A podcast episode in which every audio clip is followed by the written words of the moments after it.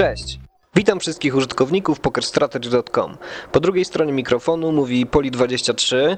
Dzisiaj jesteśmy w klubie bilardowym Hades w Poznaniu. Jest to miejsce nieprzypadkowe dla naszego podcastu, bynajmniej. A o tym dlaczego nieprzypadkowe za chwileczkę. Jest z nami Remigiusz Wyżykiewicz. Cześć Remi. Cześć Poli. Remi, jakby ktoś nie wiedział, jest finalistą EPT Malta. Zajął tam ósme miejsce, zdobył 76 tysięcy euro. Przez redaktorów Poker Stars został ochrzczony Control V. Nie mam pojęcia, szczerze mówiąc, dlaczego. Zobaczyłem to w relacji UKIP, ale do dzisiaj zastanawiam się, z jakiego powodu przypisali mi taki nick. No to wierzę, że mają duże problemy z wymową twojego nazwiska, imienia zresztą. Prawdopodobnie tak. Dla zagranicznych osób to jest bardzo ciężkie. Remi przede wszystkim graty. Ponownie osobiście, tym razem mogę ci złożyć Dobra, dziękuję bardzo. Jeszcze raz. Słuchaj, kiedy oglądałem e, Feature Table EPT Malta, byłem pod ogromnym wrażeniem twojej gry. Jesteś mega agresywny, prezentujesz taki no, solidny styl. Wcześniej nie znałem cię, muszę, muszę, muszę przyznać, e, jeśli chodzi o eventy live, ale wywarłeś ogromne wrażenie. Po lewej pańka, kamery, światła, a ty kamienna twarz i, i, te, i te wspaniałe trzybety i river razy. Powiedz, jak to jest właśnie zachować tą taką kamienną twarz? Jak te emocje kontrolujesz? Mm, szczerze mówiąc, już do stolika telewizyjnego zdążyłem się przyzwyczaić na wcześniejszym turnieju, bo dosłownie parę tygodni wcześniej miałem stół telewizyjny podczas Eureki w Rozładowie. I tam też była masa świateł, kamer i no, większe napięcie niż w innych częściach turnieju na pewno, poza stołem telewizyjnym. No nie wiem, podczas IP Team Malta starałem się po prostu utrzymywać maksymalną koncentrację i nie zważać już na to. Już to nie była taka, taki pierwszy występ na stole, to nie był taki pierwszy występ na stole telewizyjnym. Jakoś tam można powiedzieć, że delikatnie przyzwyczajony byłem, ale skupiałem się tylko na grze i też starałem się nie patrzeć na jakieś przeskoki pieniężne, tylko po prostu z każdego rozdania wyciągać maksimum informacji, które są dostępne. Mhm. Bo skończyłeś coinflipem, pamiętam były ósemki na Z9. Tak jest. Powiedz mi, czy ręka nie zadrżała wtedy, bo wiadomo, tutaj jest szansa na ogromną wygraną, life changing money, e, 700 tysięcy euro ponad do zgarnięcia, a tutaj Nie no, powiem szczerze, nie zadrżało, bo to byłem, tam w tamtym momencie miałem, nie wiem, chyba około 9-10 blindów i to jest standardowe, poprawne zagranie, no nie mogłem, nie, no wydaje mi się, że uciekanie w takim momencie, będąc najkrótszym stakiem na stole, byłoby po prostu zbyt bojaźliwe, słabe i niepoprawne na pewno, więc no wiadomo, że z większością jego range'u w tamtym momencie będę flipował, ale no co zrobić? no tak. Trzeba brać takie, takie spoty nawet na finałowym stole. E, Słuchaj, twoja droga do stołu finałowego była e, na pewno wyboista. Napotkałeś na swojej drodze wielu utytułowanych graczy.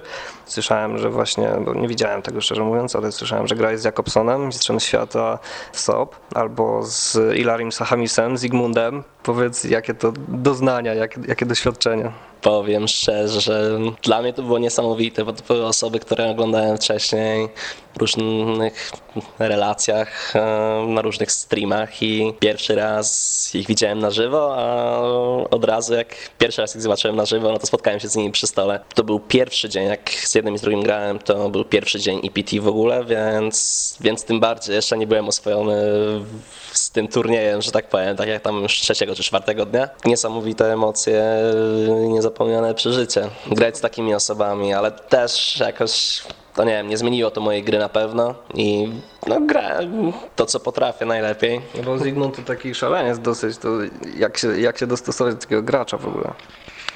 No, w momencie jak byliśmy razem na stole, to nie miał możliwości w ogóle się wykazać za bardzo, bo wszedł, wszedł do stołu, wszedł na turniej w ogóle z maksymalnego late rega, czyli jak zaczynał to miał jakoś coś około 40 paru blindów chyba. Nie wiem, szczerze mówiąc, nie było jakiś, znaczy miałem z nim jedno większe starcie, ale wydaje mi się, że było tak średnio z jego strony zagrane, bo była sytuacja, nie wiem, czy mogę opowiadać rozdania w tym momencie, czy to jest najlepsze. Oczywiście, jak najbardziej. No była sytuacja, że starszy pan otworzył na wczesnej pozycji, dostał za sobą trzy kole od Jakobsona, od Sigmunda i od jednego gościa, który jak go sprawdzałem wtedy na Handomobie miał jakieś nie wiem, około 400 tysięcy profitu, znaczy profitu skeszowane, no to tam ciężko, ciężko pokazać profit. No i w tym momencie ja się na Big Blindzie obudziłem z asami, zagrałem sporego squeeza, dostałem kola za w zasadzie jedną trzecią staka od Zygmunda i kola od Jakobsona, ale z Jakobsonem tam byliśmy na, na deepach, więc, no, więc na trzeciego to może być bardziej usprawiedliwiony call. Tam mógł, mógł set minować. No, mimo wszystko spadł flop As 10-3 Rainbow, więc no, generalnie zacząłem tańczyć i nic innego nie mogłem zrobić niż check w tej, w tej sytuacji. Tańczyć to znaczy. No, byłem szczęśliwy, że pojawił się taki flop z takimi graczami, gdzie. Ale nie mogłeś ukryć emocji wtedy? Nie, no to jest taki. Tak się czułem, powiedzmy, no, wewnętrzne. To zagrałem check i, i Laris postarał się przyjąć pulę za nie wiem, połowę swojego pozostałego staka. E, Jakobsen po długim namyśle spasował, ja po długim namyśle sprawdziłem i no i akcja potem się zamknęła w zasadzie, poszło check, check na ternie, ja zagrałem jakiegoś małego value beta na river i Larry poddał rękę, więc tam oddał 60% swojego staka, więc no nie wiem, jakoś nie wydawało mi się to dobre rozegranie, no spadł tam na paręnaście blindów i i potem rozbili nasz stolik, więc nie wiem, co dalej się działo. No, chyba tutaj chciał kreatywnie coś, coś zaszaleć. Nie dałeś mu. Powiedz mi, wielu dziennikarzy w wielu wywiadach pyta profesjonalistów, jakie mają porady dla początkujących graczy. Ja się o to nie będę pytał. Zapytam Cię jednak, jak się dostać na EPT, bo wiele osób ogląda relacje i no to jest taki powiedzmy e, po main evencie w SOPA powiedzmy taki dream tournament, taki, takie coś, gdzie oni by chcieli e, zagrać. Sam bym chciał zagrać oczywiście na takim evencie. Jak się dostać na EPT? E, najlepiej uzbierać 5000 euro i się zapisać, aczkolwiek wydaje mi się to nie najlepszą opcją dla, dla osób początkujących. No nie wiem, takie standardowe, dużo pracy i wiem, życie pokerem, dużo sporo analiz, treningi, wspinanie się po stawkach i no nie wiem, jak grałem, jak zagrałem to EPT, to generalnie jak na Maltę przyleciałem, to planowałem, planowaliśmy tam z moimi znajomymi grać tylko IPT, Italian Poker Tour, ponieważ tak było, że jak się kończył festiwal IPT, to zaczynał się dopiero festiwal EPT. Ale postanowiłem sobie, że zagram również dwie satelity do, do main eventu EPT. Zagrałem pierwszą, odpadłem jakoś, nie no jakoś tam w środku stawki, nic znaczącego. E, w drugiej zbablowałem dwa miejsca czy trzy miejsca od, od biletu damy na król 10, no tam zdarza się, standard, standardowa sytuacja i już tej trzeciej satelity nie planowałem grać, ale była to niedziela wieczór, mój znajomy zaczął e, grać właśnie w tamtej sali konferencyjnej sobie sesję online, jak to grinderzy MTT w niedzielę. E, zobaczyłem, że rusza ta satelita, e, ta ostatnia satelita, tam 500 one re by one aeron. Zobaczyłem, kto tam siada na tą satelitę. Mm, było sporo starszych osób i generalnie poziom widać było, że był dość niski. No i stwierdziłem, że spróbuję jeszcze raz. No jeżeli kiedyś mam zagrać EPD, to czemu nie, czemu nie na Malcie? Zapisałem się i no, po, po paru godzinach udało mi się wygrać ticket. Też nie było tak łatwe, bo w okolicach Babla spadłem na 4-5 blindów, ale też śmieszna sytuacja, bo po swojej prawej, tam jak był dokładny bubble, czyli tam hand for hand, poznałem starszego gościa po swojej prawej, no, na oko, nie wiem, z 50 60 lat, który był super big stackiem, on był chyba chip liderem w tej satelicie. Ja miałem 4-5 bindów i złapałem z nim świetny kontakt. Tam rozmawialiśmy, on tam opowiadał o swojej firmie i z racji tego, że złapaliśmy dobry kontakt, dostałem od niego trzy razy łoka w momencie, jak miałem 4-5 blindów w satelicie. Więc no, warto mieć dobry kontakt z osobami po swojej prawej w satelitach, to na pewno polecam. Myślę, że to e, porada na wagę złota, bo to naprawdę ciekawe podejście, że myślisz, że właśnie dlatego, że byłeś dla niego miły, to on ci odpuszcza te blindy? Nie wiem, szczerze mówiąc, czy to dlatego, ale myślę, że lepiej mieć dobry kontakt z takimi osobami, to ogólnie lepiej mieć dobry kontakt w turnieju ze osobami na stole niż, nie wiem, oprócz maksymalnej koncentracji w ogóle, to, to warto być uśmiechniętym przy stole. To było twoje pierwsze EPT, tak? Tak, tak, tak, to było moje pierwsze EPT. I będziesz grał kolejne? Planuję w tym roku póki co tylko EPT Barcelona, na pewno tam pogram satelity do tego eventu, bo, bo żeby grać EPT z Directa, to, to nie mam jeszcze takich wystarczających środków, ale, ale w tym roku na pewno EPT w Barcelonie chciałbym zahaczyć. Muszę zadać to pytanie, się zawsze pojawia. Jak się zaczęła twoja przygoda z pokerem? Szczerze mówiąc, no, zacząłem grać w pokera w liceum, a tam były takie bardzo małe, nie wiem, turnieje za 5 zł czy coś w tym stylu. No, standardowy, standardowy początek. A mm, jakiś czas później dowiedziałem się, że w świadku bilardowym jest osoba, która się utrzymuje w ogóle z tej gry i dla mnie to było, no nie wiem, takie wow, czy to jest możliwe, żeby grać w karty i się z tego utrzymywać. Przez spory czas na początku studiów grałem w grach na żywo, tam jakichś różnych turniejach czy, czy live cashach, ale w jakiś tam sposób się z tego utrzymywałem, ale też nie w pełni, bo większość tych pieniędzy, które udawało mi się zarobić, to wydawałem na imprezy, no jak to na początku studiów każdemu się, każdemu się zdarza. No i potem w pewnym momencie zacząłem grać online przez dobrych, nie wiem, chyba z 5000 turniejów byłem break-even. W pewnym momencie pojawił się lepszy okres i udało mi się w ciągu tam tygodnia, dwóch tygodni zbudować rola 7-8 tysięcy dolarów i od tamtego momentu już poważnie się, za to, poważnie się za to wziąłem. Czyli to był właśnie ten moment, kiedy zdecydowałeś się, że tak, to będzie moje e, źródło dochodu i z tego się będę utrzymywał. Mm, postawiłem dać, postanowiłem dać sobie szansę po prostu w tamtym momencie, no i udało się. Czyli to był, e, to był jakiś jeden spektakularny sukces, czy, e, czy kilka turniejów, które szybnąłeś i wtedy... To było tak, że w przeciągu tygodnia wygrałem nie, chyba z 7 czy 8 turniejów jakichś mniejszych i no nie tam mniejszych po 1000-2000 dolarów i no i udało się zbudować, zbudować ten kapitał. To było akurat w momencie, jak się wyprowadziłem z domu. Tam chciałem przejść na swoje w jakiś, w jakiś tam sposób i, i udało mi się dobrze zacząć tą drogę. I udało się kontynuować od tamtego momentu. Sweet. W sumie świetny strzał, takie... Można tak powiedzieć, ale nie polecam nikomu taki, e, takiego podejścia. Solidne grindowanie przez stawki, to jest to, co mogę polecić początkującym. Y, czy miałeś jakiś taki spektakularny sukces online porównywalny z, z EPT? Mm, porównywalnego z EPT, szczerze mówiąc, nie, ale parę pięciocyfrówek mm, było. Aczkolwiek wszystkie rozgrywane za granicami kraju. A co uważasz za swój właśnie największy sukces pokerowy i jaki największy sukces odniosłeś prywatnie? Dobra, to najpierw w życiu pokerowym to wydaje mi się, że ogarnięcie swojego mindsetu w pewnym momencie, bo w 2014 roku miałem bardzo dużego downswinga prze, przez parę miesięcy i rozmawiałem z wieloma czołowymi pokorzystami w Polsce na ten temat i czytałem sporo artykułów i ogólnie postarałem się jakoś przez to przejść i no i udało się tam po 3-4 miesiącach downswinga wybrnąć się z niego jedną pięciocyfrówką i potem już tam jakoś poleciało. Mówiłeś to drugie pytanie? Prywatnie.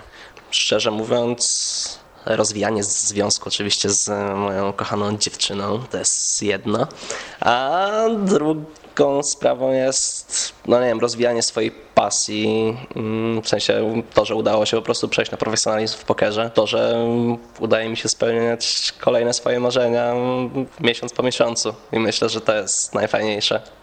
Czyli droga do szczęścia. Tak, tak, tak. No szczęście jest najważniejsze w życiu. Tak przechodząc troszeczkę na właśnie życie prywatne, e, jesteś także utalentowanym bilardzistą. Powiedz nam, jak to się stało, że siedzimy właśnie tu, gdzie siedzimy, w Hadesie, w klubie bilardowym. No, utalentowany bilardzista to trochę sporo powiedziane, bo spędziłem przy stołach bilardowych tam około 6 5-6 lat. Bardzo dużo czasu poświęciłem na ten sport i jeździłem na wiele, wiele, wiele bilardowych turniejów po Polsce. No jest to świetna, świetne hobby, świetny sport. Ma bardzo wiele rzeczy wspólnych z pokerem na pewno. Natomiast jest bardzo czasochłonny i ciężko jest stworzyć z tego źródło utrzymania, ponieważ koszta wyjazdów są no, niewspółmierne z nagrodami, które można, można wygrać w takich tam najlepszych turniejach, więc... E, Rozważałeś e, właśnie taką profesjonalną karierę kiedykolwiek?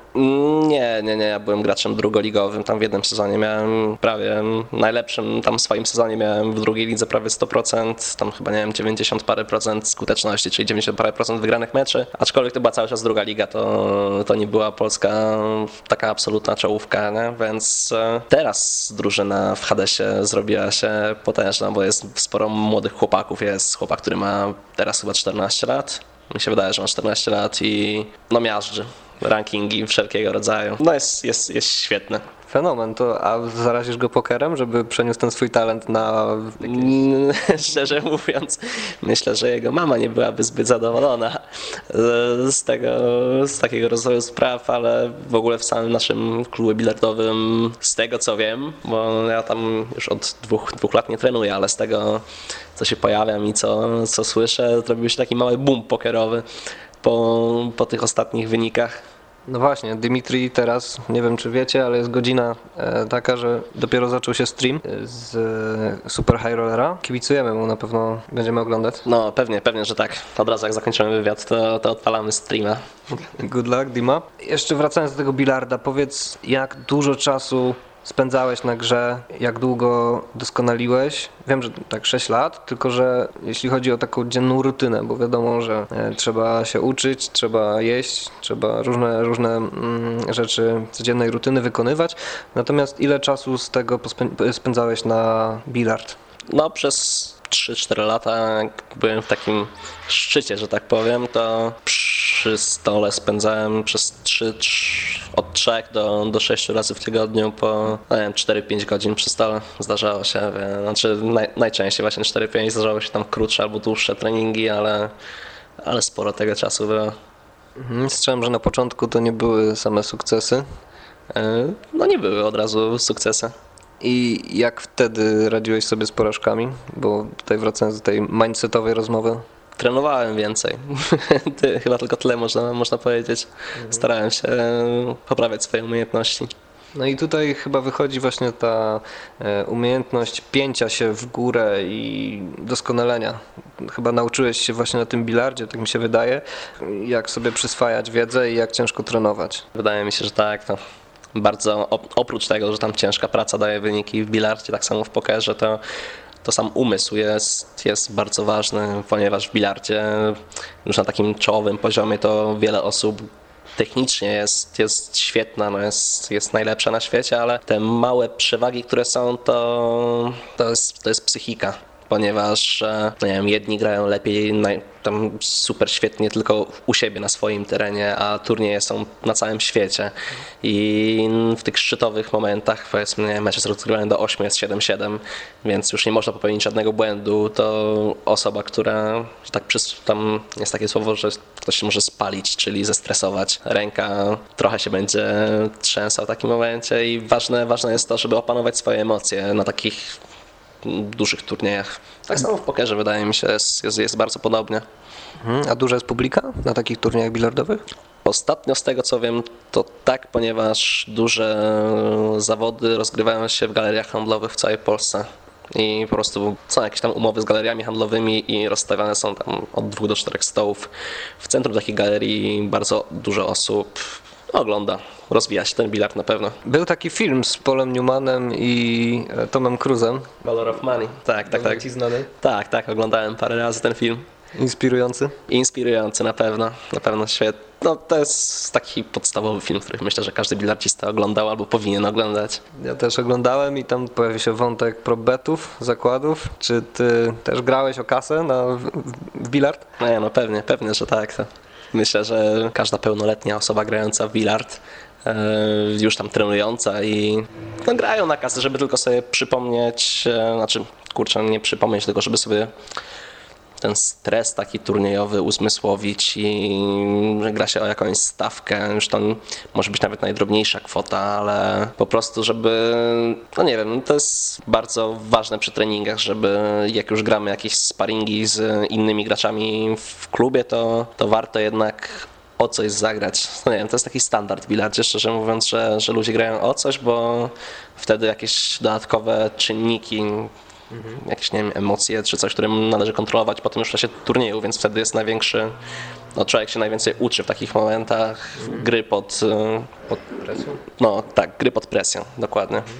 Bo w pokerze też tak jest, bo jeżeli gramy na Play Money, jakiś tam turniej, fajnie, może być puchar, jakaś nagroda, ale jednak ta stawka musi być. Nie, no pewnie, pewnie to jest podstawowy czynnik w pokerze, mi się wydaje. I za czasów takich właśnie studenckich, grałeś w ogóle jakieś turnieje bilardowe? Takie większe, o większe stawki? Mm, takich jakieś większe stawki nie ma w Polsce, po prostu takich jakieś tam takie porównywalne z pokerem, ale no, jeździłem regularnie na Grand Prix Polski. To są takie największe turnieje. Tam wówczas między 100 a 200 osób brało udział.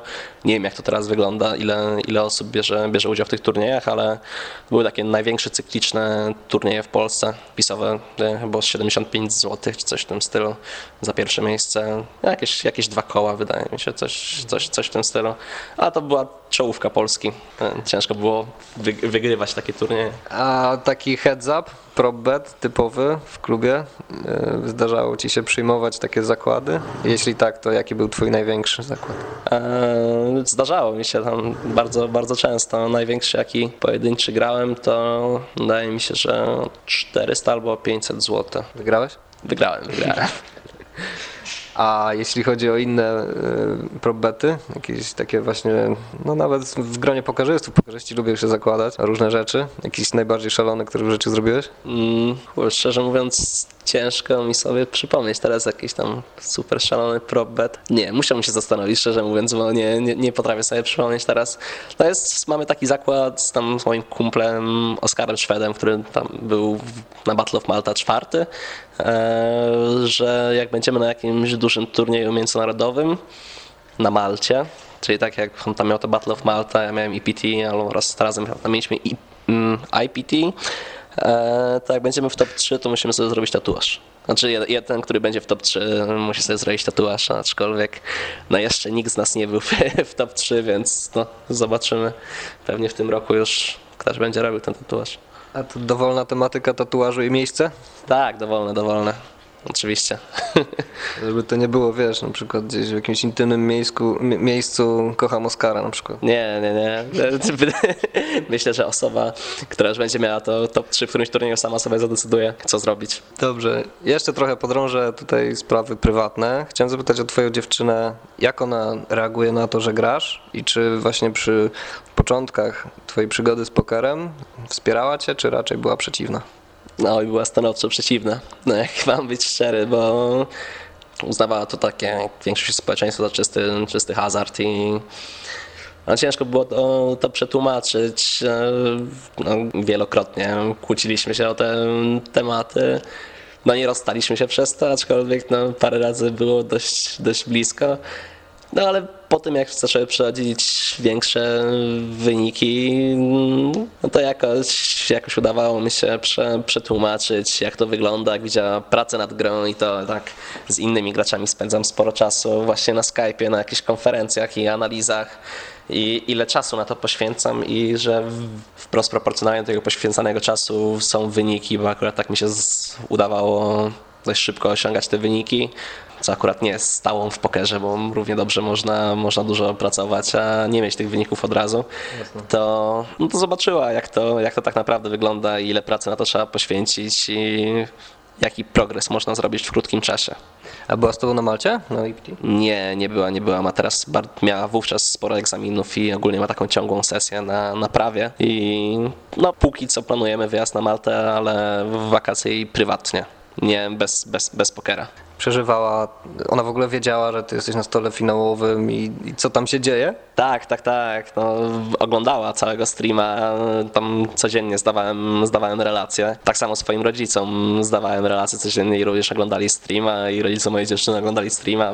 Pół Poznania oglądało, szczerze mówiąc, z tego, z tego co wiem i to było bardzo budujące, to wsparcie od, od bliskich osób. No, mi się wydaje, że nawet pół pokerowej Polski oglądało albo nawet więcej więcej. Ja oglądałem tego streama i myślę, że wielu użytkowników PokerStrategy.com również oglądało. Też pojawił się Dominik Pańka, także no kibicowaliśmy Ci wszyscy. Miło, miło mi to słyszeć. Powiedz, czy masz jakieś wady które przeszkadzają ci w kolejnych potyczkach przy pokerowym stole? Czy masz coś, co chciałbyś wyeliminować, czym walczyć? Chodzi mi takie bardziej wady charakteru niż, niż liki pokerowe. Szczerze mówiąc, jak nie mówimy o likach pokerowych, tylko takim podejściu o charakterze, to, to wydaje mi się, że zbudowałem już na tyle mocny mindset i podejście mam takie podejście po prostu, że, że mimo tego, że teraz w tym roku sporo pieniędzy na tym zarobiłem, to, to i tak jest jeszcze no to jest jeszcze nic, bo to są dwa stoły finałowe, ale no to jest ósme i dziewiąte miejsce, które miałem, więc fajnie, fajnie, ale za rok i tak nikt nie będzie o tym pamiętał. No, mam dużo wyższe, wyższe ambicje i chciałbym więcej osiągnąć w tym, w tym świecie. A powiedz, jak sobie poradziłeś z tym problemem mindsetowym?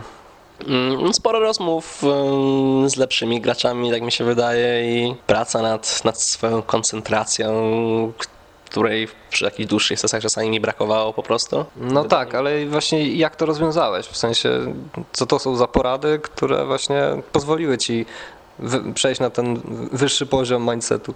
No i to jest niestety tajemnica zawodowa. Nie mogę okay. o tym powiedzieć. Okay. Dobra. No dobrze, a wobec tego jakie masz zalety, które pomagają ci grać? Myślę, że spokój w czasie, w czasie takich turniejów, bardzo duża koncentracja na ambicje w ogóle związane z całym, no ze wszystkim tym, co, co w tym świecie robię. No, staram się nie powtarzać tych samych błędów wiele razy. To jest bardzo ważne, bardzo ważne w pokerze, żeby wyciągać, wyciągać wnioski ze swoich błędów. Dużo pracy poświęcam na to, żeby, żeby cały czas ten ten swój poziom poprawiać. Myślę, że tak, nie wiem, może 40% do 60% sama gra i nauka do gry. Wydaje mi się, że to jest bardzo ważne. Jeżeli chce się wejść na najwyższy poziom, nie, nie jest najważniejsze volume, czyli tam największa ilość rozegranych turniejów, tylko jakość gry, jeżeli chce się być, być tym najlepszym. No, brzmi jak mistrzowskie podejście, rzeczywiście, bo tutaj masę, masę czasu spędzasz na naukę wobec tego. Staram się. Twoja koronna odmiana, czyli MTT, to są twoje główne sesje codzienne, a czy dorzucasz coś jeszcze do tych sesji? Ostatnio zdarzało mi się dorzucać e, spin and go, ale to ze względu na to, że żeby potrenować trochę heads-upów, bo, bo w wielu turniejach w tym roku, tam może nie w wielu, ale tam 4-5 by się znalazło, przegrałem heads-upy w dużych, w dużych turniejach MTT gdzie te przeskoki są ogromne w momencie, jak się nie bierze deala. E, no i też planuję wziąć e, treningi heads-upowe teraz w najbliższym czasie, bo wydaje mi się to jednym z moich głównych lików teraz aktualnie. A szczerze mówiąc, to nie wiem, to jest taka pewnie przelotna, przelotna sprawa, to co, teraz sobie czasami po sesji doklikuję, ale nie wiem, no, tylko turnieje MTT w zasadzie mnie kręcą. Właśnie wyprzedziłeś trochę moje kolejne pytanie. Miałem podpytać o spin goły i jak się zapatrujesz na to i czy uważasz, że rzeczywiście można tam wykręcić fajny, fajny win rate, nawet wyższy niż na MTT. Ostatnio właśnie Siłet przerzucił się na, e, na spin goły, bo uważa, że tam jest wyższy win rate. Jak ty byś się odniósł do tego? Mm, nie wiem, czy jest wyższy win rate. Możliwe, że tak. No ja wiem, że ludzie robią na tym profity yy, i widziałem wykresy tych czołowych graczy z Spin Go i no, no, fajnie, ale, ale dla mnie to jest nudne, szczerze mówiąc. No to, jest, to jest bardzo, no to jest takie grindowanie cały czas trzyosobowych turniejów po 500 żetonów i wiadomo, że też jest bardzo skomplikowane, ale no nie wiem, nie, mnie by to po prostu nudziło na dłuższą metę. Mogę sobie raz na parę dni zagrać jakieś spinningowe, ale no nie wiem, próbkę życiową mam no na pewno nie wyższą niż 100 czy 50 czy 100, więc no to jest żadna próbka, bo te gry na dłuższą metę są po prostu nudne dla mnie. No to każdy dla każdego są gracze, którzy wolą grać, to nie wiem, sit and go, czyli tam spin go też się zalicza do sit and go, albo cash, albo turnieje, ale no szczerze mówiąc, jakoś do mojego charakteru myślę, że tylko turnieje MTT pasują do tego, że trzeba przejść jakąś drogę, żeby dojść do tego stołu finałowego, że wtedy są jakieś tam trochę większe emocje na tym stole finałowym, bo też przeskoki w kasie są większe, więc no nie wiem, takie gry, które trwają 5-10 minut na dłuższą metę nie, nie interesują mnie po prostu. A powiedz, wolisz live czy online gra? Szczerze mówiąc, no wolę live. Pe, pe, pewnie, że wolę live. No, no z, zupełnie, zupełnie inna gra, mm, dużo luźniejsza niż, niż ta gra online i dużo więcej informacji, jest większe skupienie na każdym pojedynczym rozdaniu i więcej informacji można osiągnąć też oprócz tam samej strategii, którą no, trzeba zapamiętywać strasznie dużo rzeczy, to bardzo dużo, ja przynajmniej dużą uwagę zwracam na różnego rodzaju live ready, bo to jest bardzo ważne w grze, w grze live i wiadomo, że strategia jest dużo ważniejsza i tam jakieś tendencje przeciwników są dużo ważniejsze, aczkolwiek w wielu sytuacjach zdarzało mi się robić bardzo dobre kole tylko ze względu e, na to, że, no, że widziałem coś po przeciwniku. Ja nie mówię, że to jest podstawa, ale to jest też duży dodatek w porównaniu, patrząc na te pojedyncze rozdania w grze na żywo. No, stanowczo gra na żywo. No to mega ciekawe. Właśnie chciałem zapytać, czy te live tele to też ćwiczysz? Mm, może nie ćwiczę, ale staram się na to zwracać uwagę. No, kiedyś jakąś książkę na ten temat przeczytałem, ale teraz to już głównie swojego doświadczenia. Takie rzeczy się, to niektóre rzeczy po prostu się widzi i się potrafi je, pewne zachowania można przypisać, porównując do tego, jak gość się zachowuje poza rozdaniem i jak w czasie danego rozdania się zachowuje. Mhm. Tam różne, nie wiem, przesunięcie ciała do stołu, czy tam, no nie wiem, głębszy oddech. To jest, z tego jest dziesiątki takich rzeczy jest i nie można się tylko tym kierować, ale jest to na pewno dość ważne w grze na żywo. Ostatnio właśnie też Dominik Pańka sfoldował te dyszki. Okazało się, że Monturi trzymał damy. No właśnie wyjaśnił to nie tylko sizingiem, nie tylko dynamiką wcześniejszą, natomiast również zwrócił uwagę na to, jak, w jaki sposób włożył żetony na środek stołu, w jaki sposób je gładził tak samo. Uważasz, że to miało duży wpływ na jego decyzję? W ogóle mm. jak oceniasz tą decyzję? Oceniam ją za, za dobrą, bardzo dobrą, ale też akurat na tego Monturego, też z nim spędziłem sporo czasu przy stole, to, to nie był jakiś tam wyjątkowy, super wyjątkowy fold. Wiadomo, że tam wszyscy w internecie no, strasznie dużo szumu wokół tego było, aczkolwiek pewnie osoby, które były z nim przy stole, nie. Znaczy, osoby, które widziały tylko sam ten filmik tego, tych dam na dziesiątki, a nie widziały całej transmisji, to, to mogą nie wiedzieć, jaka tam była historia z tym Monturem i Montury po prostu tam nie, nie grał forbetów Cold for Battle Flight nigdy w zasadzie. No nie wiem, wydaje mi się, że. Znaczy, jest to bardzo dobry fold i na pewno dla osób grających online jest niewiarygodny, jak można zrzucić dyszki na 30 blindach, czy nie wiem, czy tam na ilu, na 25-30 blindach, ale, ale w tej sytuacji to, to była jedyna dobra decyzja moim zdaniem. Większość pewnie by tutaj shipowała z radością. Tak, no, pewnie. Para ręczna, nie do wyrzucenia. W trzy osoby dyszki nigdy. Ale no nie, no bardzo dobry fold na pewno. Rozważałbyś taki fold, czy jesteś pewny, że, że sfoldowałbyś te dyszki też? No ja bym je, akurat na niego bym, bym je sfoldował na pewno. Przez to, bo gra, graliśmy dobre parę godzin przy stole i oprócz tego, że też troszkę inaczej się zachowywał w momencie, jak miał mocną rękę, inaczej siedział przy tym stole, jak przeciwnik tankował, czyli tam podejmował swoją decyzję, to on po prostu nie przed flopem nie grał, nie grał agresywnie. Jedyną jego agresją to były jakieś pojedyncze trzy bety, ale no ja, ja, nie widziałem przynajmniej, żeby on cold forbetował w jakimkolwiek momencie turnieju, więc no, myślę, że było to do zrzucenia. Remi, Control V Wyżykiewicz. Dzięki śliczne za wywiad. Powiedz, teraz lecisz na Maltę. Co, tak. co to będzie za turniej? Jakie są plany, oczekiwania?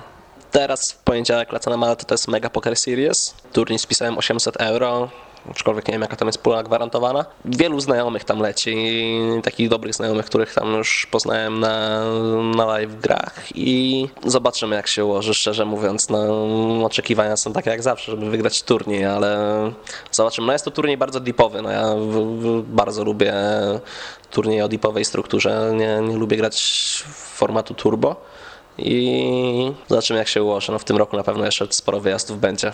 Mam nadzieję, że na Malcie się powiedzie. Trzymamy kciuki i mamy nadzieję, że powtórzysz sukces e, z Malty, z EPT. No lubisz tą Maltę, także... No na pewno. Mam nadzieję, że tym razem będziesz szczęśliwa. Dzięki jeszcze raz. Dobra, dzięki za wywiad, Poli. Dzięki.